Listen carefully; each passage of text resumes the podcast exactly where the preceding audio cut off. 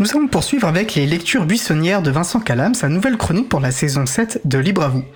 Le mois dernier, Vincent nous avait proposé la première partie de sa lecture buissonnière de l'ouvrage Semence, une histoire politique, et il revient aujourd'hui pour une deuxième partie.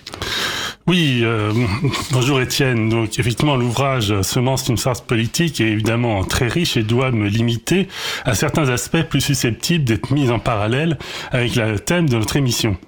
C'est pourquoi je vais aujourd'hui, dans la partie 2, vous parler du catalogue des semences en faisant un peu d'histoire et de biologie. Hein. Prenez des notes, il y a des, une interro à la fin. Alors, pendant des millénaires, hein, la sélection des plantes a été faite par les paysans eux-mêmes, conservant d'une année sur l'autre les graines de leurs meilleurs plants et s'échangeant leurs semences de manière informelle. C'est ce qu'on appelle, donc retenez le terme, la sélection massale. Alors celle-ci est la forme de sélection dominante jusqu'au milieu du XXe siècle. Les premiers sélectionneurs privés apparaissent en France au XVIIIe siècle, mais leur activité reste limitée aux plantes potagères et aux grandes cultures, le blé notamment, des plaines du nord de la France.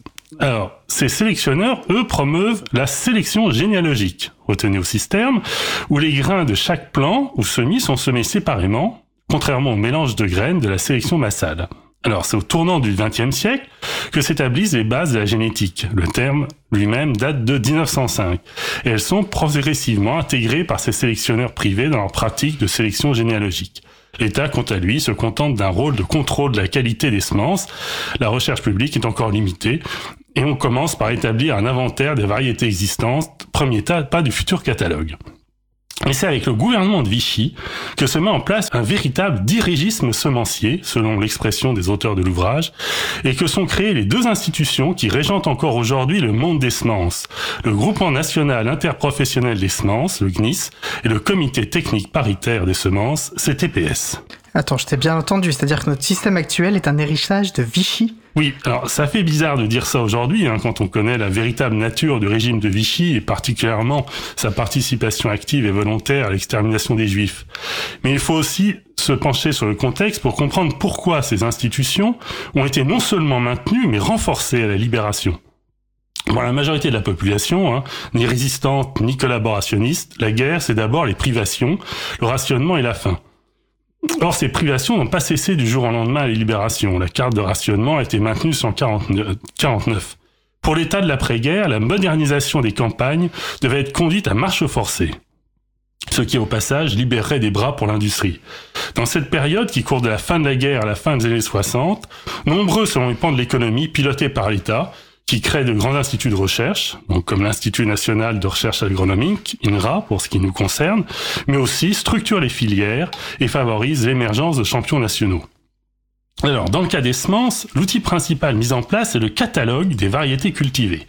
Toute variété devrait être inscrite au catalogue, et seules les variétés inscrites pouvaient être commercialisées en tant que semences. Bon, jusqu'ici, on pourrait dire pourquoi pas. Hein. On peut y voir aussi une protection des, consommateurs et une lutte contre la contrefaçon. Le problème, c'est que l'inscription au catalogue est conditionnée de critères très stricts.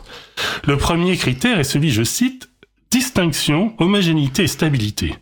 Son objectif est clairement de favoriser les variétés dites variétés lignes pures, issues de la sélection généalogique, réalisée par les acteurs privés ou étatiques, au détriment des variétés dites variétés population, issues de la sélection massale des paysans.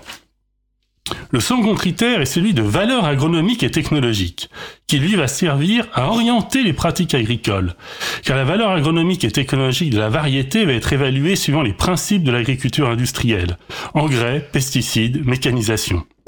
Les auteurs donnent un exemple éclairant pour le blé. Dans un premier temps, la résistance aux maladies fait partie des critères d'évaluation. Mais à l'apparition des fongicides, il est décidé que ce n'est plus un critère pour faire partie du catalogue. Autrement dit, l'obligation d'acheter des semences du catalogue se transforme en obligation d'acheter des fongicides. On voit que ce n'est pas l'existence du catalogue qui pose problème, mais sa gouvernance. Et celle-ci a été largement dominée par l'État dans les premières décennies d'après-guerre. En appliquant le modèle fordiste de l'industrie à l'agriculture, ce dernier a transformé les paysans en maillons d'une chaîne qu'ils ne maîtrisent plus à ce stade, est-ce qu'on peut commencer à établir justement quelques parallèles avec le monde du libre? Oui, j'aimerais évoquer avec l'exemple du catalogue la question des normes et des standards, dont l'importance en informatique est, évidente. Le combat d'ailleurs pour les standards ouverts est un des volets importants du combat pour le libre. L'exemple du catalogue montre qu'une norme n'est pas neutre. Elle peut être au service d'un objectif politique, et surtout son évolution au cours du temps doit être surveillée de près. Une norme initialement ouverte peut se fermer de version en version, en rendant notamment la barrière à l'entrée particulièrement élevée pour de nouveaux arrivants. Dans les premières années, par exemple, le catalogue des semences contenait des variétés populations, c'est l'issue de la sélection par les paysans. Mais elles ont progressivement disparu au gré de la modification des critères. Un exemple rapide me vient à l'esprit en informatique euh, un peu équivalent, c'est celui des normes de lutte contre les courriels indésirables. Sous un prétexte louable, la, norme devient de plus en plus complexe, il devient de plus en plus difficile de s'auto-auberger euh, son courriel. Voilà, alors pour conclure cette chronique et pour introduire la prochaine partie, parce que oui, nous n'avons pas fait encore le, tour de la question, l'intervention de l'État jusqu'à la fin des années 60 avait un objectif clairement politique, la modernisation de l'agriculture, son action n'était pas inféodée à des intérêts privés. Pour preuve, le dépôt de brevets n'était pas envisagé et la réutilisation par l'agriculteur des semences issues de ses propres cultures était autorisée. Les choses vont changer à partir des années 70 et nous aborderons ça dans la prochaine chronique. Merci Vincent, mais quel sens aussi de la, de la transition et du suspense? Bah, donc je te dis au mois prochain pour une partie 3 de Semences, une histoire politique. Tout à fait. Super, merci beaucoup Vincent.